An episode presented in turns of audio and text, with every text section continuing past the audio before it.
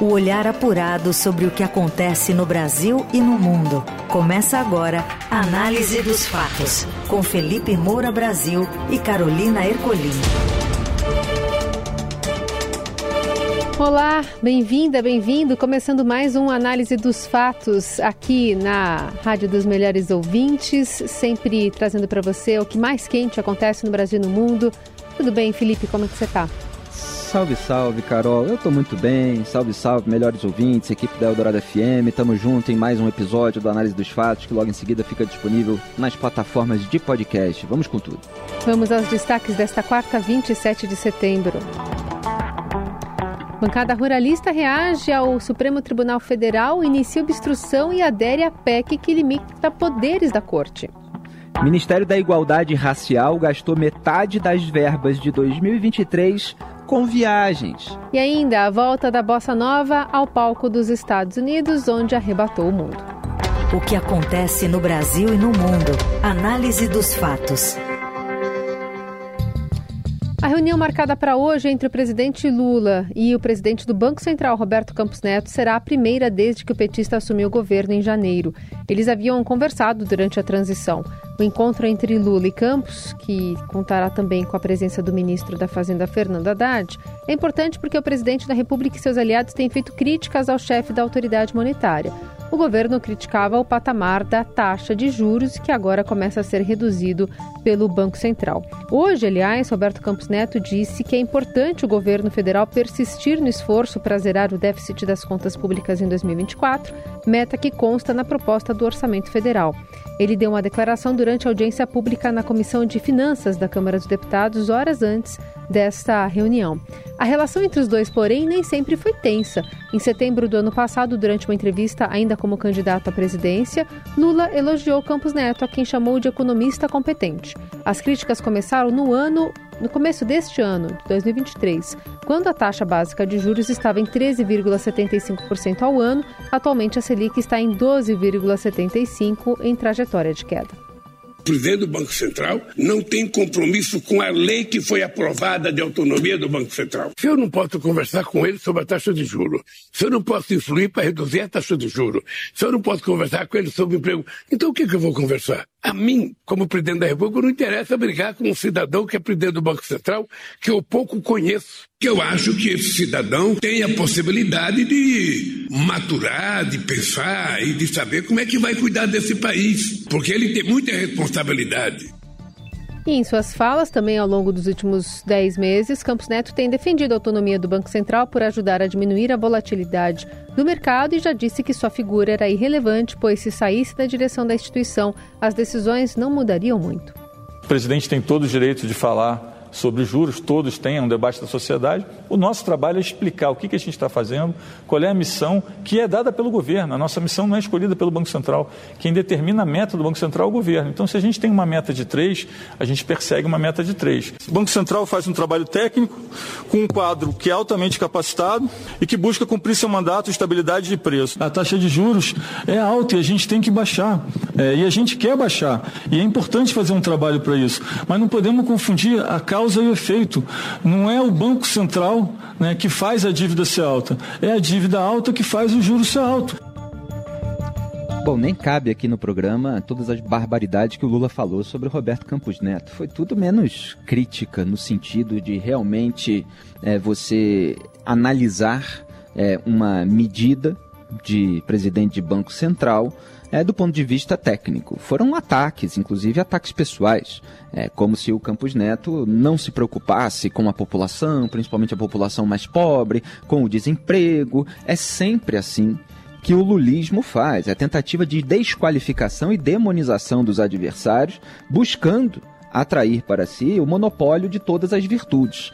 A reação do Roberto Campos Neto sempre foi num tom completamente diferente, técnico e sem é, entrar nesse jogo é, de embate político, é, de ataque pessoal.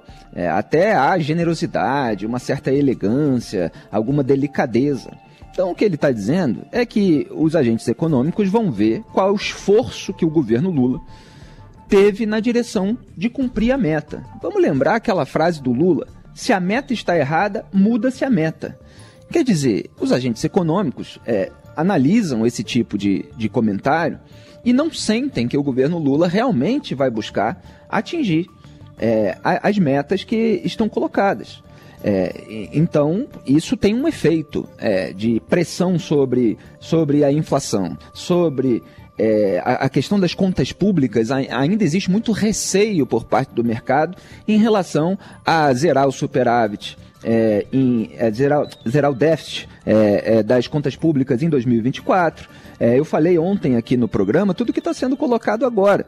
É, quer dizer, 168 bilhões de reais ainda seriam necessários em aumento de arrecadação. Vamos lembrar que no arcabouço você tem a previsão do crescimento dos gastos públicos.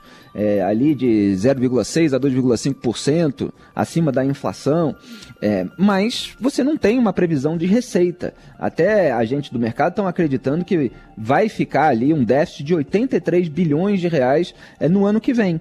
O remédio para conter a inflação foi tocado pelo Banco Central na gestão do Roberto Campos Neto, que foi manter a taxa de juros alta. E por isso é, houve aí é, um, é, um momento de razoável conforto para que houvesse a redução. Agora, é, o próprio comunicado do Copom é, mostrou todas essas preocupações é, no sentido de que não vai haver uma queda vertiginosa enquanto elas não forem dissipadas. E cabe ao governo Lula, tanto por parte do presidente quanto por parte do ministro da Fazenda, Fernando Haddad, é se preocupar em fazer o seu dever de casa, que não está feito, para que possa continuar havendo a queda de juros. Então Lula deveria ter agradecido ao Campos Neto, é, ele não dá jamais o braço a torcer, agora parou de atacar. É, vamos ver como é que vai ser daqui para frente. Tem muitas medidas ali legislativas que eu citei ontem e que acabam fazendo com que as contas públicas não tenham uma previsão aí é, de, de corte de gasto. Pelo contrário, tem mais fornecimento de privilégios a determinados setores privados. É, e o Roberto Campos Neto ele foi até generoso nas declarações, dizendo que não, há sempre uma dificuldade de cortar gastos. Quer dizer, ele não mostrou é, a realidade que é que o Lula tem uma filosofia de aumentar gastos. É, e ele não se preocupa em cortar gastos. Não é simplesmente por uma dificuldade estrutural, mas ele foi generoso. Né? Tá na hora é, de cada um fazer a sua parte. O Banco Central fez a dele. Na Eldorado, análise dos fatos. Enquanto isso, no Congresso, a bancada ruralista reage ao STF, inicia obstrução e adere à PEC que limita poderes do tribunal. O Levi Teles conta mais. Boa tarde, Levi. Boa tarde, Carol. Boa tarde, Felipe. A Frente Parlamentar Agropecuária e outras bancadas lançaram obstrução em um apoio a uma proposta de emenda à Constituição que dá ao Congresso poder de sustar decisões do Supremo Tribunal Federal. Tudo isso foi em reação ao julgamento do STF que declarou inconstitucional o marco temporal. A ideia do grupo é não marcar presença nem no plenário e nem em nenhuma comissão para impedir a formação de quórum e barrar qualquer votação em instâncias da Câmara. Essa iniciativa faz parte de uma ação conjunta com grupos como a bancada evangélica e a bancada da bala, em um ultimato dado ao Senado para aprovar o princípio que só permite demarcação de terras indígenas ocupadas até 1988, ano da promulgação da Constituição. O texto da PEC diz que seriam necessários um terço de membros de cada casa, isto é, 171 deputados e 27 senadores para apresentar a proposta de decreto legislativo que susta decisões sem aprovação unânime do STF.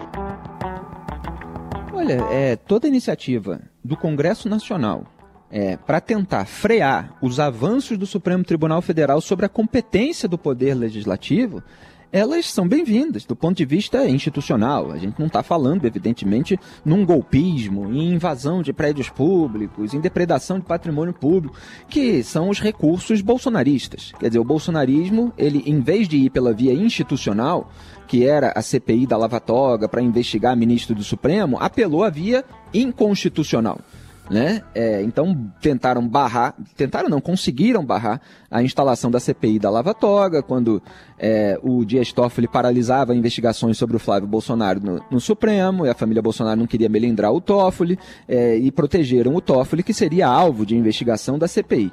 É, então, aqui você tem o Congresso Nacional na sua função de defender as suas prerrogativas, as suas atribuições. Prerrogativas, essa palavra, né?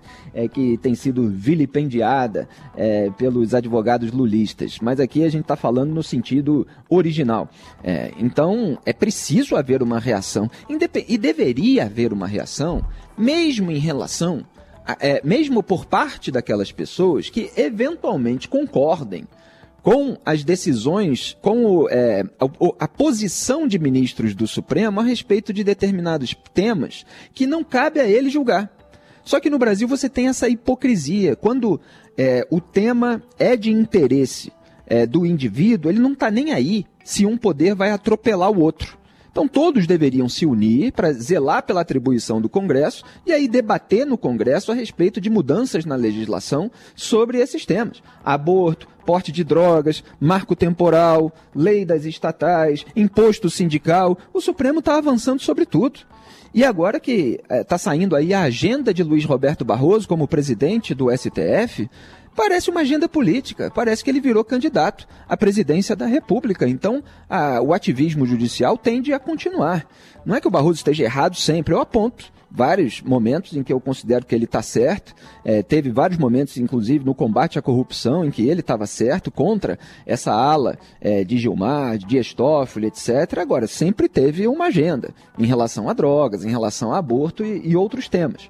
Então, a bancada ruralista, outras bancadas, deveriam realmente se unir, porque está na hora de é, fazer esse tipo de bloqueio aos avanços do Supremo Tribunal Federal. É, no Brasil, tudo se resolve no conchavo é, no, o, o, rabo preso de senadores muitas vezes impede que eles confrontem o Supremo Tribunal Federal. E sempre vem aquele discursinho, que era o discurso do Flávio Bolsonaro, para ninguém melindrar o Toffoli, que estava protegendo ele, de ah, não queremos tensão entre as, as instituições.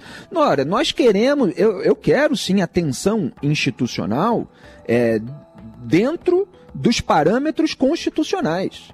Quer dizer, se tem um, um poder abusando se tem um poder que está assumindo a atribuição de outro, o outro tem de reagir institucional e constitucionalmente. Tomara que avance é, na, na medida certa, de uma maneira pacífica e legítima.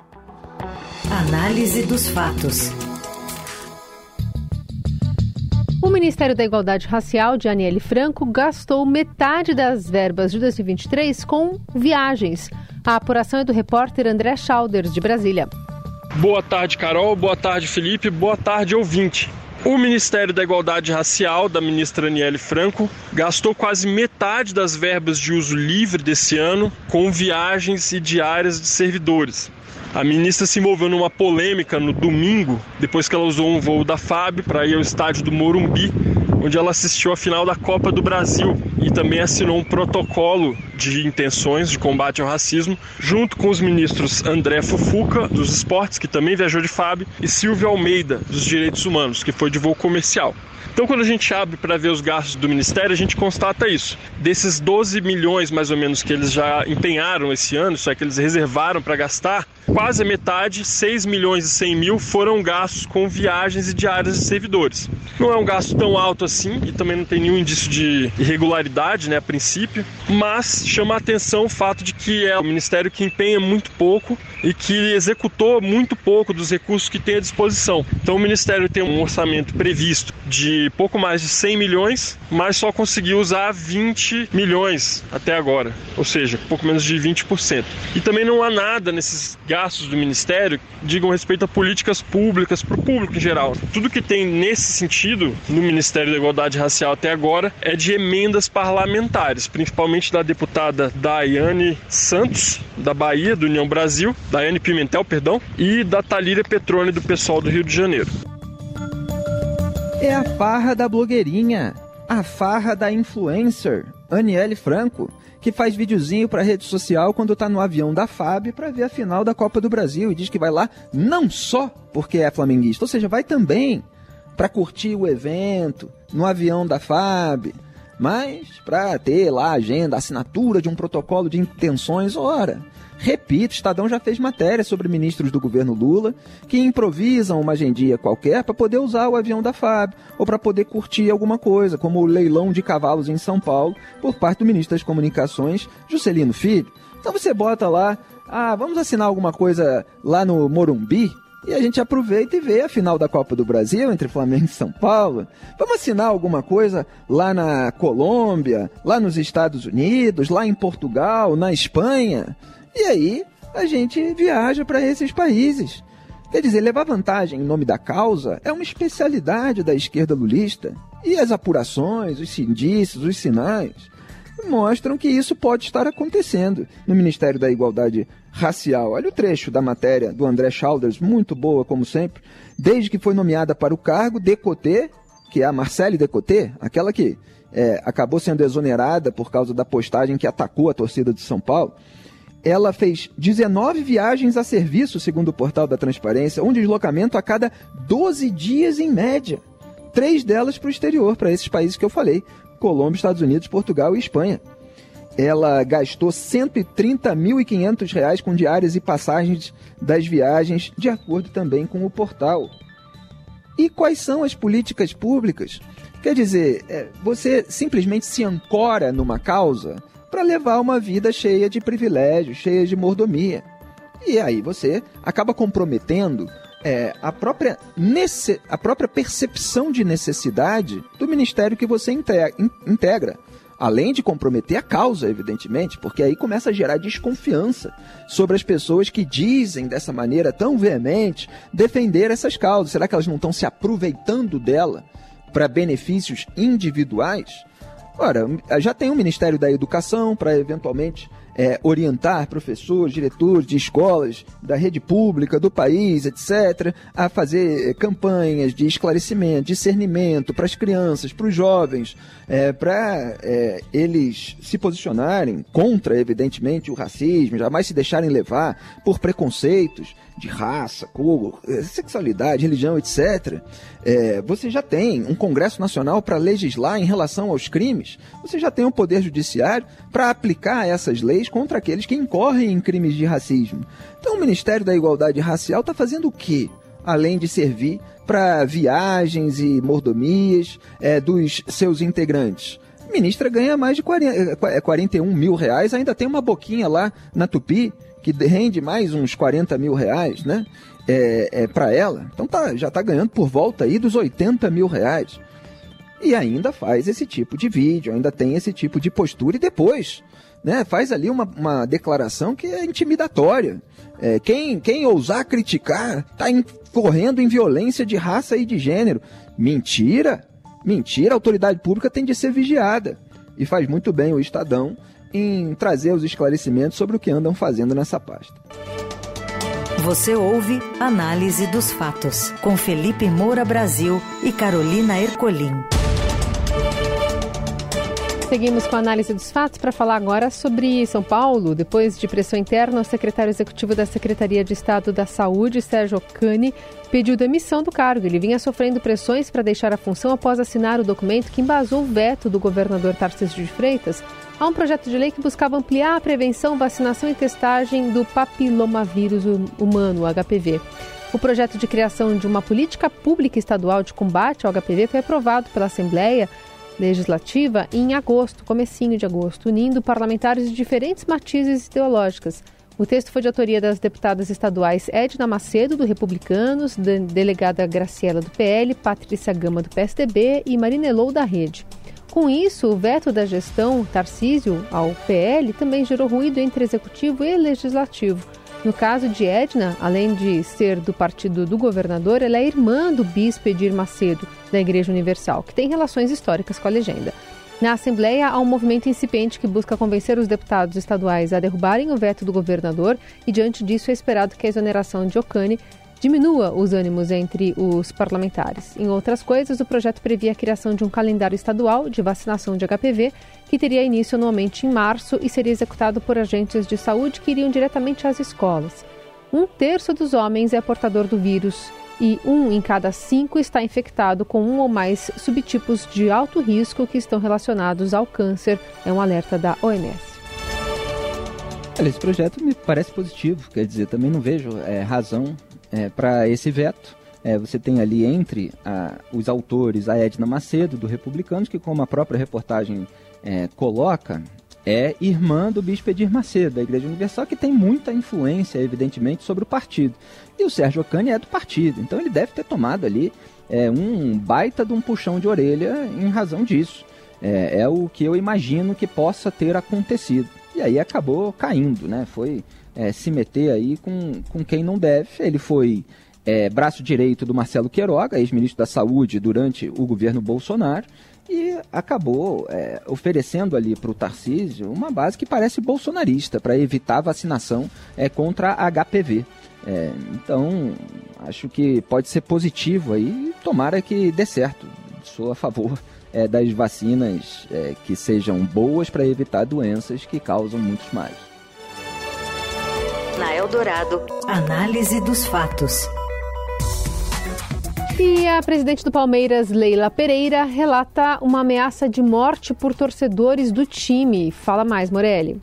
Olá, amigos. Quero falar de ameaças no futebol brasileiro. Ameaças e vias de fato. Isso está se tornando cada vez mais frequente no futebol brasileiro e motivo desse assunto vir à tona é porque a presidente do Palmeiras, Leila Pereira, lá em Buenos Aires, onde o time está para enfrentar nessa quinta-feira o Boca Juniors pela Libertadores, disse que está sendo ameaçada de morte por torcedores do Palmeiras. Ela disse com todas as letras sobre esse tema. Ela já tem uma decisão favorável a ela para que três membros da torcida uniformizada do Palmeiras, a Mancha, fique até 300 metros de distância dela. Então ela procurou a justiça para conseguir esse direito, mas é uma cena que a gente acompanha cada vez mais no futebol brasileiro. Vocês se lembram do Luan, jogador do Corinthians, que foi ameaçado dentro de um motel aqui em São Paulo quando estava num dia de folga não está mais no Corinthians, mas torcedores do Corinthians que falaram em nome do Corinthians, em nome da Gaviões da Fiel, torcida uniformizada do Corinthians, ameaçaram o jogador com armas, inclusive. Teve também o caso do vice-presidente do Flamengo, agora mais recente, dentro de um shopping do Rio de Janeiro.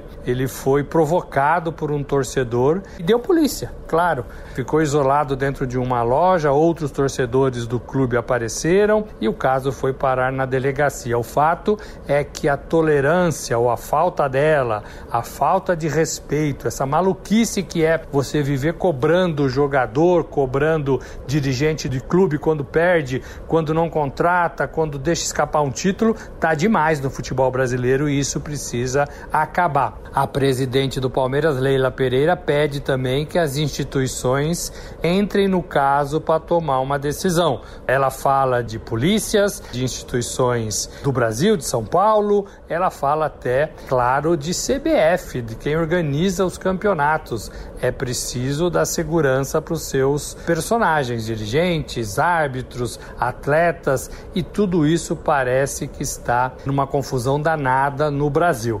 Então ela clama por essa segurança, ela tem segurança particular, ela está sendo ameaçada de morte e ela não entende qual o motivo que leva o torcedor a fazer esse tipo de provocação e ameaças.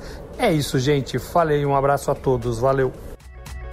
Olha, só frisando, a cobrança não pode nem vai acabar. O que precisa acabar é a violência em função dela, seja na política, seja no esporte. Quer dizer, as pessoas precisam aprender a fazer críticas, a fazer as suas manifestações de uma maneira pacífica. É possível criticar aquilo, aquelas pessoas que estão tendo medidas e atitudes de que se discorda, sem partir para lesão corporal ou eventualmente até para o homicídio. E muitos brasileiros, lamentavelmente, ainda precisam dessa lição. O que acontece no Brasil e no mundo. Análise dos fatos.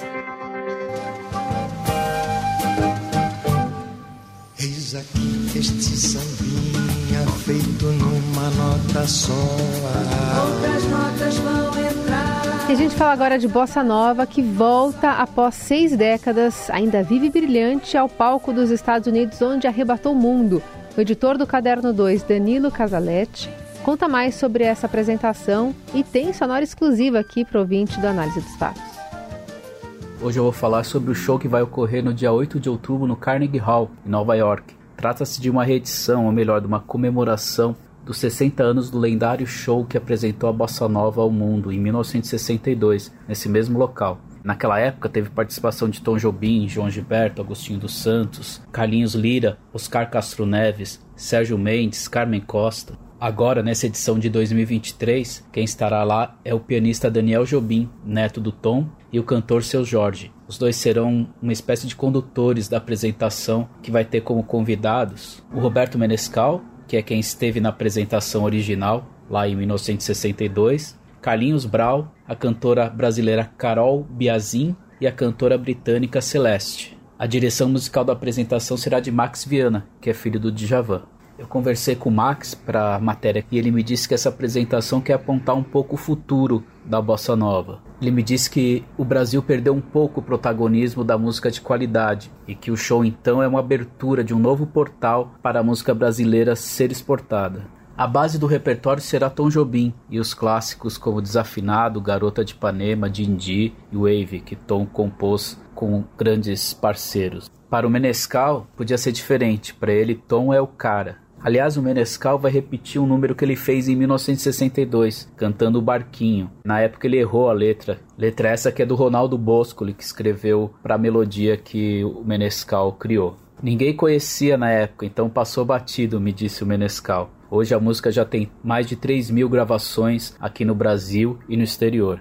Menescal também me contou como os músicos americanos lá em 1962 queriam aprender a tocar a bossa nova, que, segundo ele, dava mais possibilidades rítmicas do que o jazz. E nesse concerto tinha gente lá também, né? Tinha, tinha é, os músicos lá, né? Miles Davis, né? de música. Jerry Mulligan, né? Gary Mulligan, Cannibal Adley, né? Modern Jazz Quartet, todo mundo lá. Eles queriam aprender também, né? queriam, né? Principalmente os bateristas. Baterista foi um negócio tão importante. Eu digo, por que vocês gostaram tanto, Vezes? Porque o jazz, a gente não pode fazer nada. O tempo todo. Aí o cara fala, oi, você. E o ritmo, você. Pac, pac, tac, tac, ping, tac, tac, tac. Posso fazer tudo o tempo todo. Uma cantora também. Pô, esse negócio eu gostei aqui, vou, vou cantar porque é suave, eu não sei o quê. E, e cada um puxou pelo seu lado, né? Os guitarristas também, quando a batida do jazz também.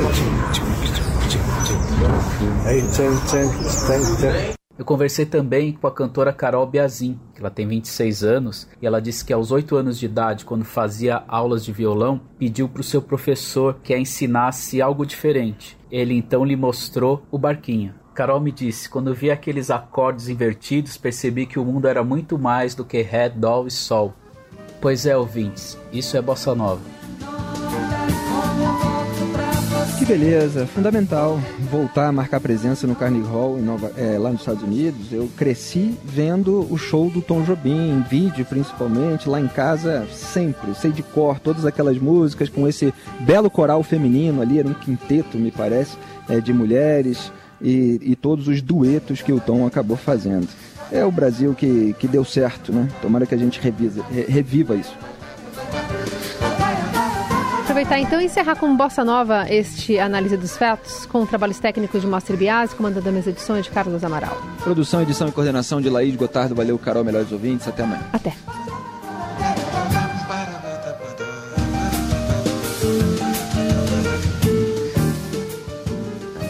Você ouviu Análise dos Fatos. Se você perdeu esta edição ou quer ouvir de novo, acesse radioeldorado.com.br ou assine gratuitamente o podcast no iTunes, Google Podcast, Deezer ou Spotify.